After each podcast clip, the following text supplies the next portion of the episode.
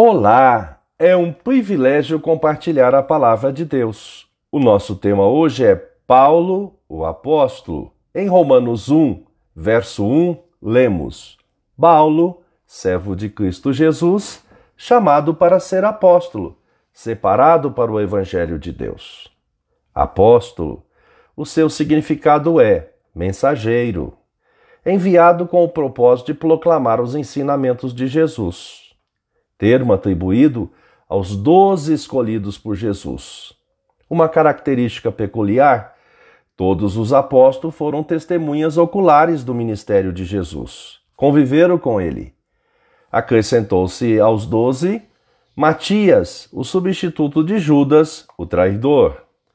O apóstolo Paulo foi incluído posteriormente, conforme o relato dos Atos dos Apóstolos 9, 15 e 16.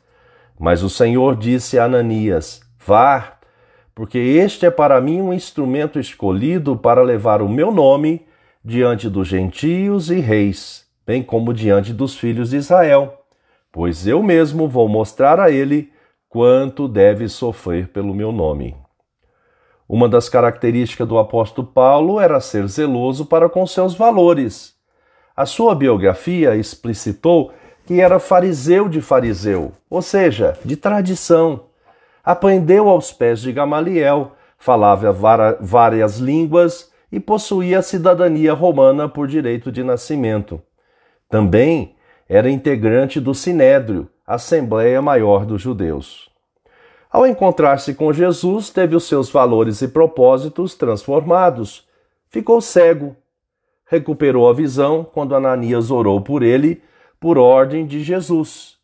Então Ananias foi e, entrando na casa, impôs as mãos sobre Saulo, dizendo: Saulo, irmão, o Senhor Jesus, que apareceu a você no caminho para cá, me enviou para que você volte a ver e fique cheio do Espírito Santo.